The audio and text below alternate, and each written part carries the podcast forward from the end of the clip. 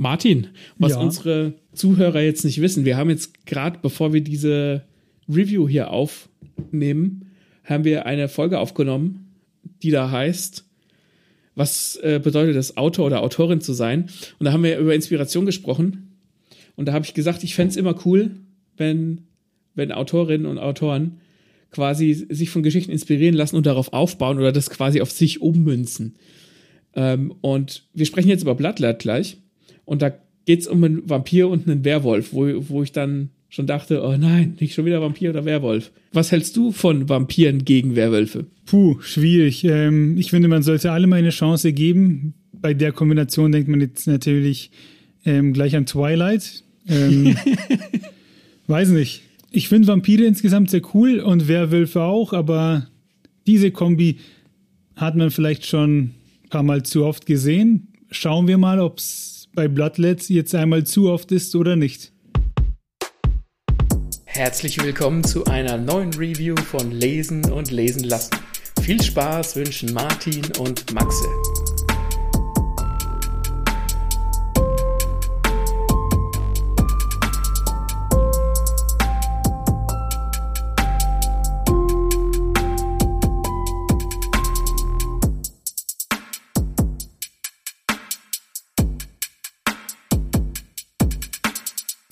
Martin, wir sprechen heute über Bloodlight. Man hat es eben schon in, der, äh, in unserem Geplänkel vor der Folge gehört.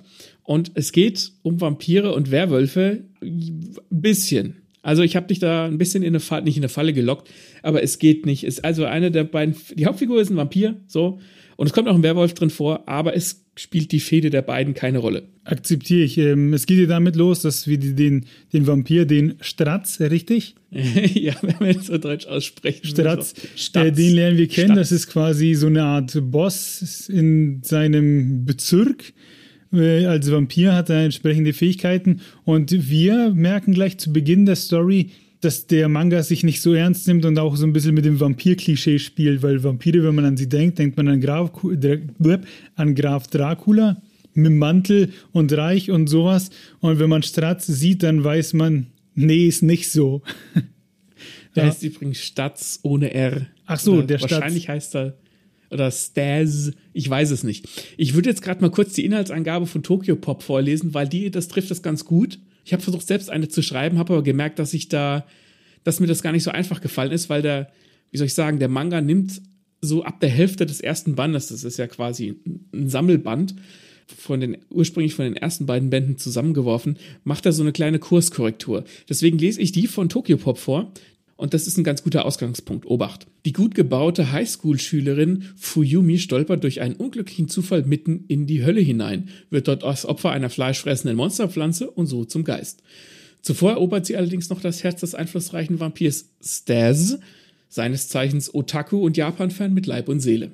Um Fuyumi ins Leben zurückzuholen, begeben sich die zwei auf eine verrückte Reise durch die Menschenwelt und die Hölle die gut gebaute. Ich habe das gelesen und habe die gesehen und dachte mir, jawohl, wo bin ich denn hier wieder gelandet? Ich sag dir was. Ich ma ja. Na, ich mh, mm, ja, auch, aber mich stört das gar nicht. Ich, mich stört das nicht mehr. Also wenn das jetzt nicht wirklich ein auf, auf sexy gemacht ist, habe ich persönlich kein Problem mehr mittlerweile in Mangas, wenn, sag ich jetzt mal, die Vorzüge von Figuren, männlich wie weiblich, einfach durch die Zeichnung in den Vordergrund gerückt werden. Das, das stört mich nicht mehr so. Das ist, da gucke ich drüber hinweg. Kann man sich aber dran stoßen, das verstehe ich. Dieses gut gebaut, die ist gut gebaut, ähm, das ist so.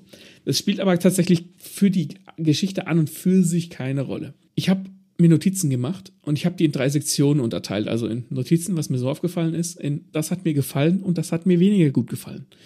Und das erste, was mir tatsächlich aufgefallen ist an Bloodlad, ist, dass es sich offensichtlich von der Welt an Dorohedoro ähm, äh, inspiriert hat oder von, von Dorohedoro inspiriert hat lassen. So. Stimmt, stimmt, ja. Na, es ist nicht so düster. Dorohedoro ist sehr düster und sehr, sehr viel Kontrast und Schatten und brutal und makaber teilweise. Aber so diese Unterwelt oder diese Hölle, in der das spielt, die ist so, ne, mit so Hochhäusern und alles ist so ein bisschen unpersönlich gehalten. Das ist definitiv Dorohedoro. Und dann kommt später Da kommen, da fahren die mit so einem, mit so einer Kutsche, die wird von so zwei Taubentypen, so muskulösen, getragen. Also das sind einfach quasi muskulöse Körper mit so Taubenköpfen oben drauf. Das sieht so ein bisschen witzig dämlich aus.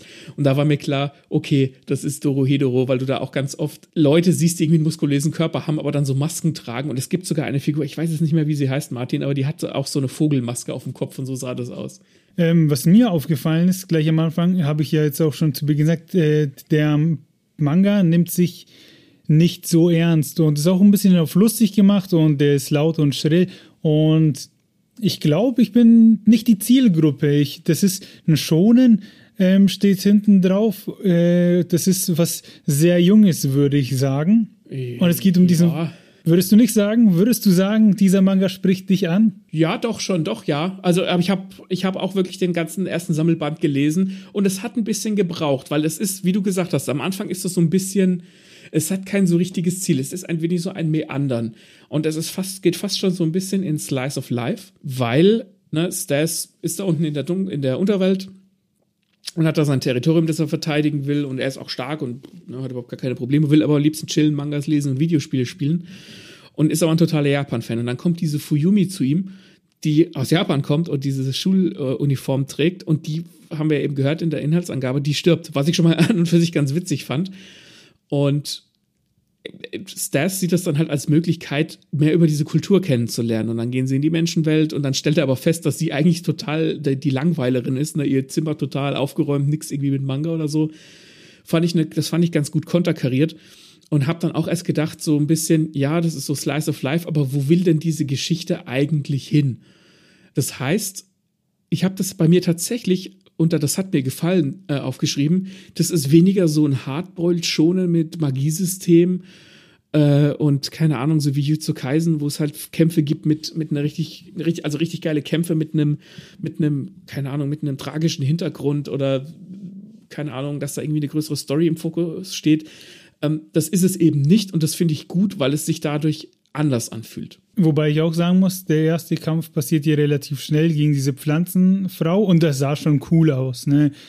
Ähm, wie der Stes, ja. der so eigentlich ein, ein Lauch ist, ein Lappen, der dann reagieren muss, dann kommt er da runter aus seiner Wohnung und mischt erstmal diese Pflanzenfrau. Ist das eine Frau? Ich glaube, es ist ein Mann, aber es ist wurscht. Oder ein Mann, auf jeden Fall diese Figur mit diesen Pflanzenfähigkeiten, mischt er hier mal mir nichts, dir nichts auf und zeigt, warum er der Boss ist. Äh, fand ich schon, schon ganz cool gemacht. Ähm, aber dieser Tod zum Beispiel, der kommt so urplötzlich und so wird so, das ist yeah. so ein bisschen so, ja, hallo, ich bin da, ups, jetzt bin ich tot, kümmere dich bitte um mich. Ähm, ja. Das, weiß ich, das, das, das war nicht so erzählt, dass es mich gepackt hätte, sondern so, ja, es wird halt einfach hingenommen. Gut, ist jetzt in dieser Welt vermutlich auch so, weil die leben in der Dämonenwelt und es gibt das Tor eben zur Menschenwelt und die Dämonenwelt ist halt wohl einfach ein bisschen ausgeflippter. Ja. Ja, also ich fand diesen Tod tatsächlich deswegen gut. Also es hat mich im positiven Sinne überrascht, weil es meine Erwartungen unterwandert hat, weil es erstmal so war, oh, das sollte doch eine Hauptfigur sein, die ist erstmal direkt gestorben. Klammer auf, es spielt am Ende keinen großen Unterschied, ob sie ein Geist ist oder nicht. Außer dass sie so ein Dreieck am Kopf hat, das, äh, da sprechen sie auch im Manga kurz drüber, Klammer zu. Aber es hat meine Erwartungen unterwandert, so von wegen, oh, die ist jetzt wirklich gestorben. Und das fand ich gut, weil ja, es muss daraus ja kein weltbewegendes Ereignis gemacht werden, irgendwie so ein Kampf gegen diese Monsterpflanze, von der sie gefressen wird, weil das würde dem nicht gerecht werden, weil es vollkommen wurscht ist, wie sie gestorben ist, sondern es geht darum, dass sie tot ist und Stas sie wieder zum Mensch machen möchte und sie auch wieder zum Mensch werden möchte. Du hast eben auch die Zeichnungen angesprochen und ähm, die Zeichnungen sind in dem Manga ziemlich gut. Die sind witzig, wenn sie witzig sein sollen, aber es kommt dann später auch so ein, so ein so ein Boxkampf in so einem Ring und auch so die Bewegungen ähm, und die, wie soll ich sagen, die Zeichenqualität und so, die ist ziemlich hochwertig. Die hat mich ziemlich an Atsushi Okubo erinnert. Ähm, der hat Soul Eater zum Beispiel gezeichnet und geschrieben und Fire Force. Das läuft aktuell, glaube ich, noch. Das geht so ein bisschen in die Richtung. Das, der Manga ist auch schon ein bisschen älter. Der ist von Anfang der 2010er.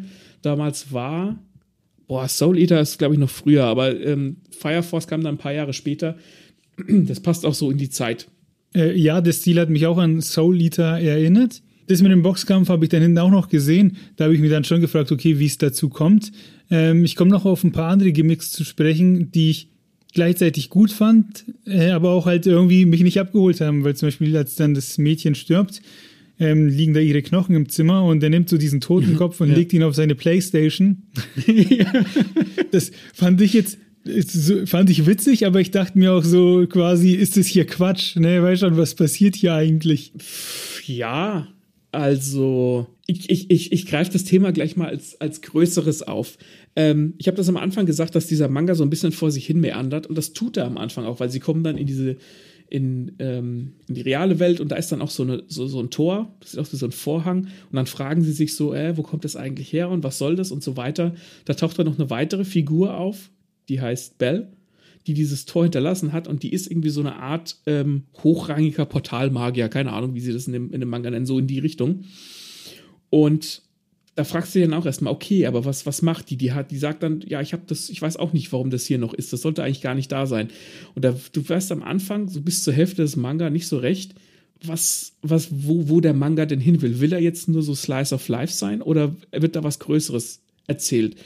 Und wenn man das dann weiterliest, diesen ersten Band zu Ende, da stellt man dann schon fest, dass jede von den Figuren, also von den wichtigeren Figuren, ähm, vornehmlich der Stas, der Wolf, der Werwolf, gegen mit dem er sich battelt, und diese Belle, dass die eine, dass die schon eine Agenda haben und einen Character Arc. Aber das kommt erst gegen Ende von dem Band und da wird dann, da kriegt man dann auch so einen Zug für die Story hin, wo dann klar wird, was passiert, nämlich dass es nicht nur äh, darum geht, die Fuyumi wieder zu Menschen zu machen ähm, und die erleben halt auf dem Weg dahin Abenteuer, sondern der Stas muss dann ähm, muss dann seinen Bruder besuchen ähm, der irgendwie in so einer, in der, in der Menschenwelt lebt oder in der Oberwelt, wo eigentlich nur die hochrangigen Vampire leben und der kann den nicht leiden, weil der ihn versucht hat umzubringen wegen seiner Macht und da kommen dann Sachen, die dann alles zu einer größeren Geschichte führen, die mich dann auch wieder gepackt haben, wo ich dann gesagt habe, okay, wenn die alle irgendwie eine eigene Agenda haben und das am Ende zusammenläuft, dann ist das auf jeden Fall eine interessante Geschichte, aber am Anfang mehr anders halt. Äh, man liest ja auch nicht wenig, weil diese Bände, die jetzt rausgekommen sind oder rauskommen, die sind schon ziemlich fett. Das sind so normal, also wenn ich das jetzt ins Regal gucke, drei Golden Kamuis, das sind so dick wie ein Blattlet. Ja, ja, sag ich ja, das sind die ersten beiden Manga-Bände. Der Manga hat 17 Bände und das sind die ersten beiden. Also hat man schon ein bisschen was. Ja, ich, ich weiß ja. nicht, ich fand den Einstieg schwierig. Ähm, den einen Kampf fand ich ganz cool. Und dann sind die auch zu dem Tor hin, das habe ich dann noch gesehen und dann hieß es, nee, kann nicht jeder, weil es gibt größere Zauberer, die halt diese, wie du gesagt hast, diese Tore erschaffen. Und dann hast du mir schon gesagt, ah ja, okay, die Welt ist größer als diese zwei Witze, die da am Anfang gemacht werden. Ja. Wo ich auch an die, da musste ich dann ein bisschen an Doro Hedoro denken mit der Tür, weil da machen sie auch irgendwie die, kann auch nicht jeder diese Tür herzaubern ja, wenn du sagst, da passiert noch ein bisschen mehr, dann hat das durchaus Potenzial. Nur, es, ja. ist, es ist laut, es ist schrill und es ist, es versucht quasi immer lustig zu sein, sobald sich die Chance ergibt. Deswegen war mir das ein bisschen zu jung. Ja. Ha. Interessant. Also es, es, es bleibt auch lustig, wenn es einen Witz machen kann, aber ich habe jetzt, ich habe es jetzt gerade vor mir. Ähm, und zwar hat der, der Stas hat irgendeine eine Kugel äh, in der Nähe von seinem Herzen und da muss er zu seinem Bruder, um rauszufinden, was das da eigentlich soll und was der von einem wollte. Und der wird dann, der kommt dann in so ein Gefängnis rein, wo er dann gegen so superschnelle Zombies kämpfen muss. Das ist alles, das ist eigentlich alles relativ cool, aber ich stimme dir zu, dass der Anfang relativ behäbig ist und dass man erstmal nicht so recht weiß, wo der Manga eigentlich geschichtsmäßig hin möchte. Ich habe mich, ich habe da einfach weitergelesen, habe mich der Geschichte anvertraut. Für mich hat sich's gelohnt. Ich bin auch im Überlegen, ob ich mir den, den zweiten Sammelband dann gönne, weil ich bin schon investiert in die Geschichte. Das Einzige, was mich, was mir weniger gut gefallen hat, ich habe am Anfang gesagt, dass ich es nicht schlimm finde, wenn Frauen oder Männer in Mangas so ein bisschen sexy dargestellt werden. Ist für mich vollkommen okay. Und was der Autor auch gerne macht und was ich persönlich sehr gerne mag, weil das der Odam in One Piece macht und der Araki in Jojo, der steckt seine Charaktere gerne in unterschiedliche Klamotten. Die tragen, die wechseln öfter mal das Outfit und ich mag das, weil der Autor oder der Mangaka Spaß daran hat, seine Figuren auch mal in unterschiedliche Outfits zu stecken und die so ein bisschen wie soll ich sagen, so ein bisschen modeln zu lassen. Ich persönlich mag das, ich habe da ein Fable für. Ähm, however, diese Fuyumi ist so ein bisschen so ein Trophy Girl, ne? Um das gekämpft wird. Sie, der Stas findet die ganz hot, als sie da hinkommt, dann wird sie zum Geistern, findet er sie nicht mehr so hot. Aber die anderen finden die auch irgendwie interessant und die ist die ist sehr passiv, diese Figur. Und dadurch, dass sie auch von allem eher so ein bisschen zurückhaltend ist, es gibt ganz nette Situationen und Kommentare, wo sie im Hintergrund steht. Und das Ganze irgendwie so ein bisschen unfreiwillig kommentiert, weil sie da so reingeraten ist, aber sie ist eine sehr passive Figur.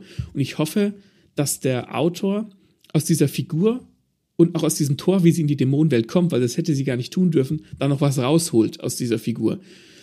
Damit die eben nicht nur Eye Candy ist. Äh, Ob es Eye Candy ist oder nicht, könnt ihr für euch selbst entscheiden. Das ist erschienen. Ich glaube, das ist relativ frisch auf dem Markt sogar. Ich kann Ihnen nicht sagen, wann es erschienen ist, aber diese Sammelbände sind ziemlich neu bei Tokyo Pop. Die könnt ihr beim Comicladen oder Buchladen eures Vertrauens, Vertrauens kaufen. Genau, checkt es aus, schreibt es uns in die Kommentare, wie es ihr findet. Äh, ist es euer neuer Lieblingsmanga oder nicht? Und ansonsten hören wir uns dann bis zur nächsten Rezi. Auf Wiederhören.